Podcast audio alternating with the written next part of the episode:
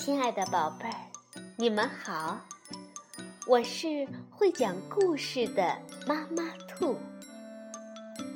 故事是可以玩的，欢迎宝贝儿们到小粽子和妈妈兔一起边看边听，玩故事。宝贝儿，晚上好，欢迎收听。妈妈兔的花样故事。今天我们继续来讲《西游记》第二十七回《小雷音寺遇险》，是由明代的吴承恩著，墨彩书房改编，旅游教育出版社出版。转眼间，冬去春又来，唐僧师徒四人。度过了寒冷的残冬，眼见天气渐渐春风化暖，气温渐升，他们连行数日，便又遇见一座高山，直入云霄。唐僧见那山实在是高峻，岭中多有走兽，不免暗暗心惊。悟空。轮动金箍棒，猛地一轮，伴着一声大喝，吓得满山豺狼虎豹四处逃窜。等他们三人护着唐僧翻过山头，忽见前方祥云霭霭，彩雾弥漫，在祥云的正下方有座寺院，隐约有钟盘之声回荡在山谷间。悟空定睛一看，那上方的祥光中又略带凶气，就对唐僧说：“师傅，这寺院外表看上去倒有些像雷音寺，可我们走的路程却又差很远，咱们还是别进去了，免得又惹出什么麻烦来。”唐僧说。既是像雷音寺，那这里莫不就是灵山？你可不要胡说，莫要误了事才好。悟空说：“这哪里是什么灵山？我不知道往那儿跑了多少次，可不是这条路。”沙僧笑呵呵的接过话，说道：“此路经过那寺院门前，是不是？咱们走过去一看便知。”待唐僧师徒四人来到寺院前，只见那寺门上方挂着面匾额，写着“雷音寺”三个大字。唐僧大惊之下。慌忙跳下马，骂道：“你这猴子，这里分明是雷音寺，你怎么还要骗我说不是？”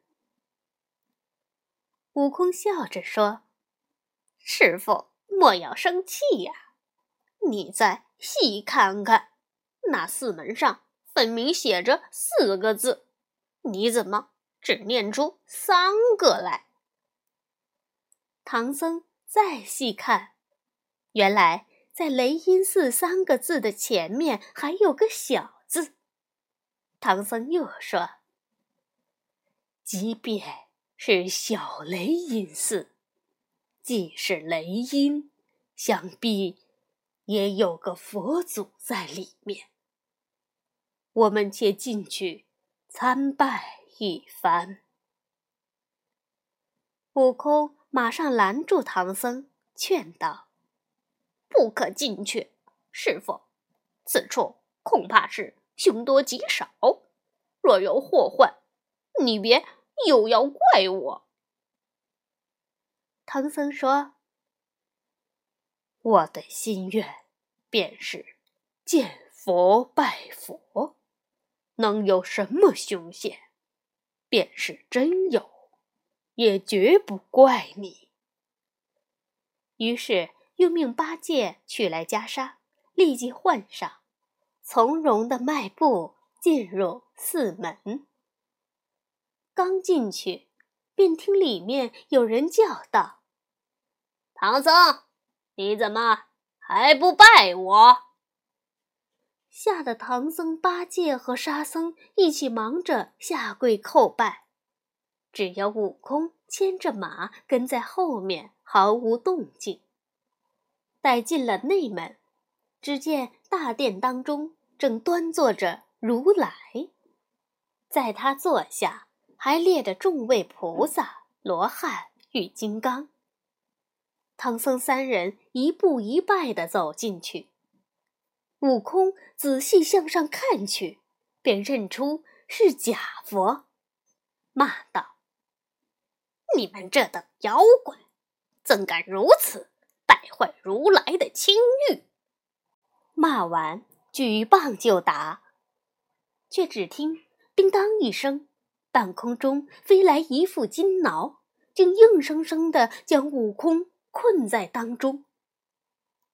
八戒与沙僧。也措手不及，眨眼间被众罗汉拿下，同时也把唐僧给绑了。除了悟空外，另外三人都发了怔。紧接着看到那如来、众菩萨与罗汉现了原形，竟是妖王与一群小妖所化。妖王命人将唐僧等三人抬入后屋藏了，只等到三昼夜过去，孙悟空化为脓血后，再把唐僧给蒸了吃。再说那悟空被困在金牢中，憋闷的难受，可任凭他使出浑身解数，左冲右撞，那挠也纹丝不动。他使棒敲打，只听见有声音，不见那挠有变化。他将身子变高，想将那挠撑破，不料那挠也随着他变化。他把身子缩小，想从缝隙间钻出去，可那挠也随着他变小。无奈之下，他想到了观音给他的救命毫毛。于是拔下来，吐口气，变成了金刚钻。可钻上一阵子，发现这挠还是没有一点动静，甚至连点钻的痕迹也没有。悟空这才真急了，于是念动真言，拘来了五方揭谛与六丁六甲，呼叫伽蓝。结果众神想破脑壳，也是无计可施。只好派一人上天庭奏明玉帝。那玉帝听罢此事，就派了二十八星宿去救悟空。二十八星宿来到小雷音寺后，围着那金挠转了几圈，使枪动刀的，结果直闹到三更，也不见那挠被撬开一条缝儿。最后。亢金龙干脆把头上的独角变得如针一般纤细，从那两片挠的合缝处拼命往里钻。悟空摸到那脚尖儿，也把毫毛变成了金刚钻，对着亢金龙的脚尖儿钻，直痛得亢金龙浑身发抖。悟空不住地劝慰着他，说：“就要好了。”便在他脚尖上钻开个小孔，然后立刻把身子缩成菜籽儿般大小，钻进那脚孔之中。亢金龙又不知花费了多少力气，才把脚又抽将出来。悟空跳出来，立即现了真身，一棒将那金挠打个粉碎。这一声如同山崩。将群妖震醒，众神将慌忙向外逃去。那妖王披挂前来，命小妖列好了阵势，手持一根短狼牙棒，出阵叫骂：“孙悟空是好汉，便不要逃。悟空忍不住激将，按落云头，喝问道：“你是来的妖物，也敢假冒佛祖，虚设小雷音寺？”那妖王道：“我便是黄眉老佛，又称黄眉大王。我久闻你孙悟空有些手段，故设此假象与你赌斗。若你能胜过我，我便饶了你们师徒西行；若是不能，我就将你们杀死，换我自己。”去西天取经。悟空笑道：“好你个妖精，既要跟你孙爷爷斗，就速速上来领打吧！”这二人骂过后，便各持兵器，杀作一团，直至战了五十多个回合，仍是不分胜败。众天将但见群妖。鸣锣擂鼓，摇旗助威，便也一齐落下云头，杀将过去。那妖王眼见天将人多势众，便一手使出狼牙棒招架，一手从腰间解下条白布口袋，往半空上一抛，只见袋口大张，猛地将悟空与众神将都吸了进去。待诸神都被收进那袋中，他便收了口袋，提回洞中，让众小妖在旁边候着，他则抖着口袋。诸神一个个从袋中滚交出来，旁边候着的小妖便涌上去，见一个捆一个，然后都抬到后面，给扔在地上。待一切安排妥当，妖王便命人摆设筵席，一直欢饮到深夜。妖王酒醉酣睡之际，悟空耳边隐约听到叹息声，细听时却是唐僧。悟空将身躯缩小，脱开了绳子，又悄悄将唐僧三人与众位神将的绳子解了。找到白龙马，就让唐僧等人先走，而他则去寻找行李。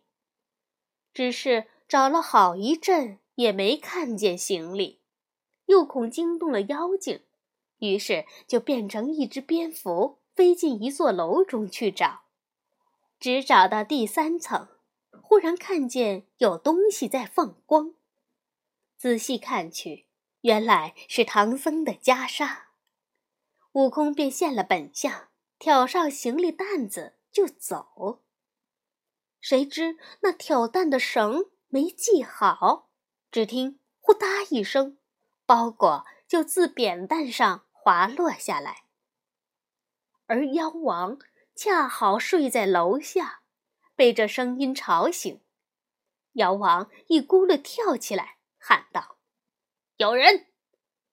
众小妖急忙点起灯来，上楼查看。悟空顾不得那么多，便匆匆地跳出窗子逃了。妖王率一众小妖找了一阵，却不见唐僧等人的踪影。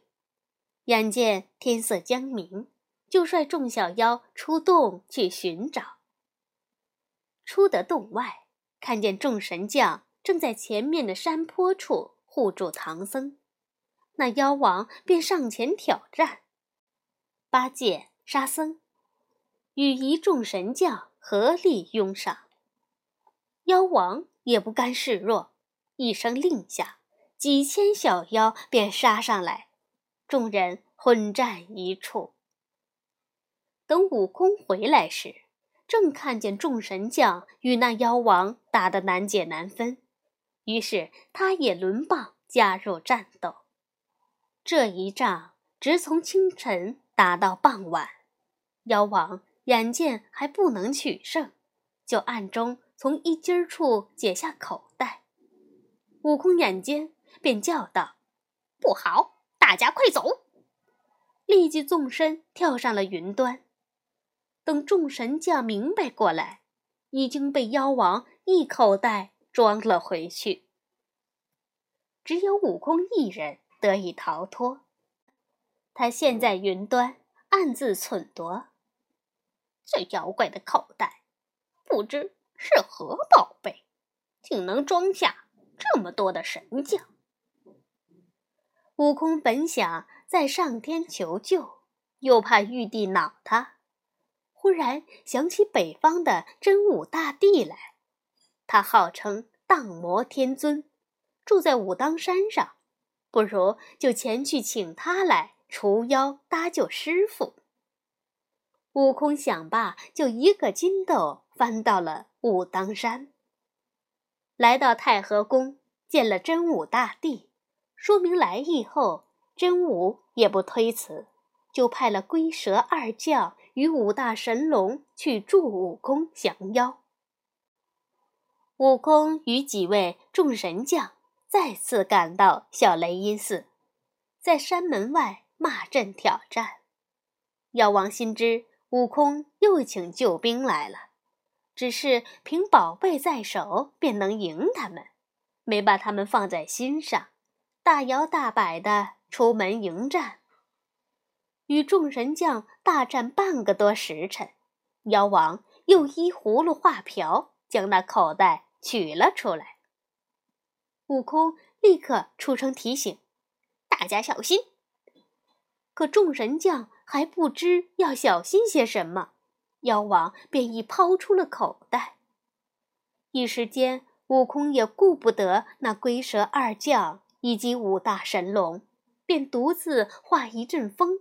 逃走了，其余诸神将又被装进了妖王的口袋。这回悟空可犯了愁，他左思右想，终于想到，在那淮河岸边须弥山下，有一个四周大圣国师王菩萨，神通广大，善能捉妖。于是又一个筋斗。来到了须弥山上。等找到大圣禅寺，只见那国师王菩萨迎出来。悟空说明了来意，国师王考虑半晌，本欲同去，又恐水怪趁机作乱，引来水难，就派了徒弟小张太子，另率四大神将前去助悟空降妖。悟空。与小张太子等众神将再次来到小雷音寺，妖王心知这次悟空又去搬救兵了，他也不怕，只拿了口袋从容出门。这一次六人大战妖王，仍是胜负不分。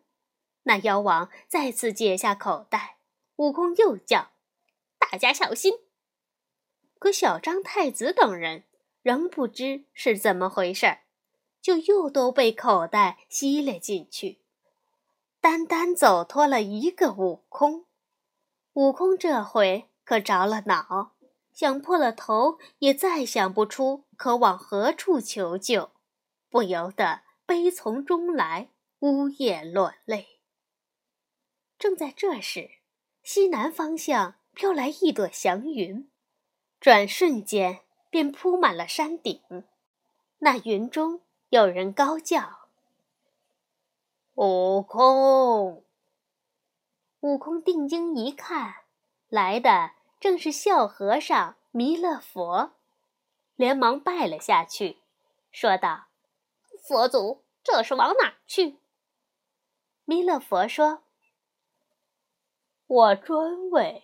收那小雷音寺的妖怪而来。悟空大喜，接着就问那妖怪来自何处，竟有那般厉害的宝贝。弥勒佛哈哈笑着说：“哈哈哈哈，那妖怪本是我司盘的黄眉童儿。三月初三。”我赴元始会去，留他在宫中看守。他便偷了我几件宝贝，下了凡间，假佛成精。那口袋名叫人种袋，狼牙棒就是那敲盘的锤儿。悟空听了，冷哼道：“哼，你这和尚家法不严，纵容童儿下凡成精，为非作歹。”弥勒佛说：“因那唐僧魔障未满。”故此，这百灵下界在所难免，应该受难。然后，弥勒佛告诉悟空，将那妖怪引来。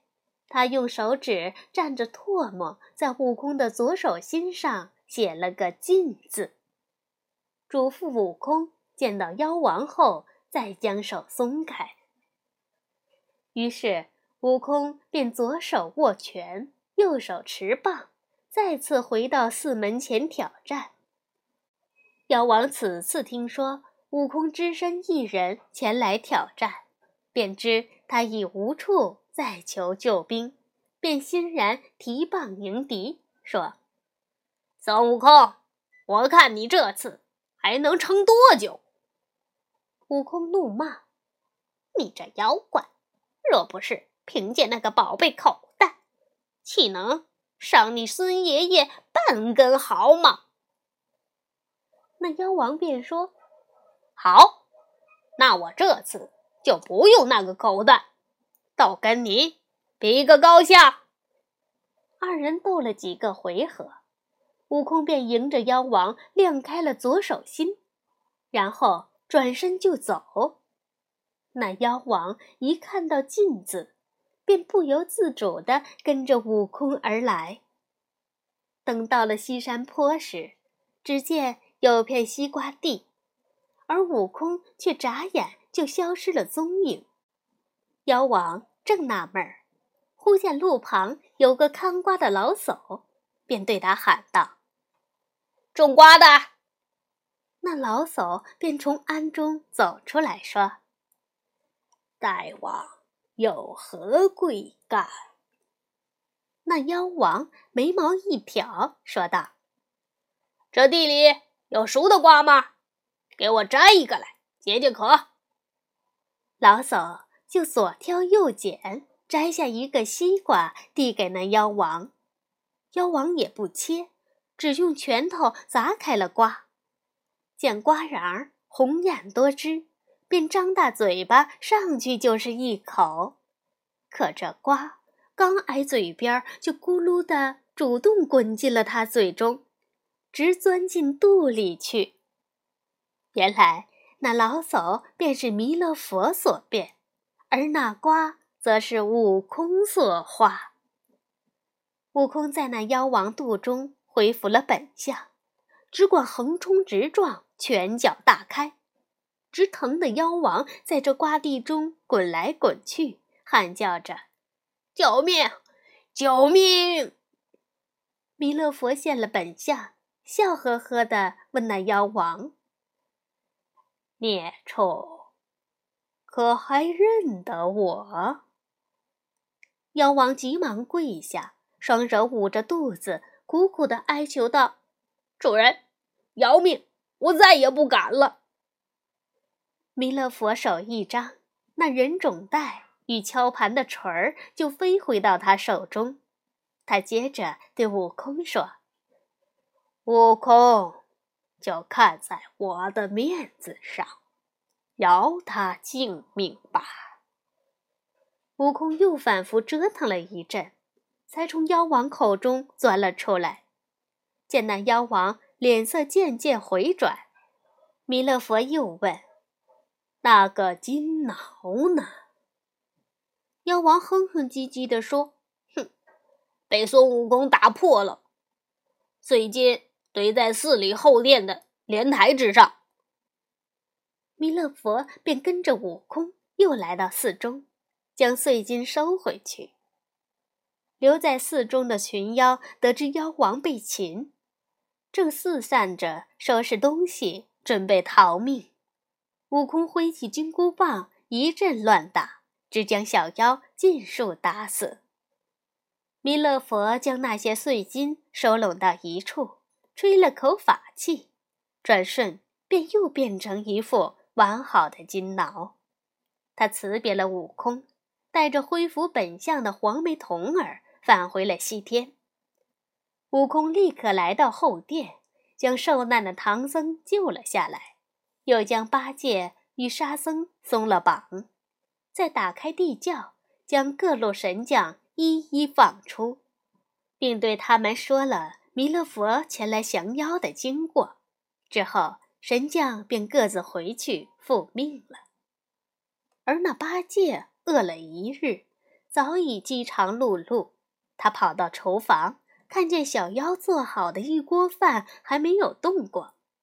便先自顾自地吃掉了大半锅，这才揉着肚子将饭盛出来，让师傅、悟空与沙僧吃。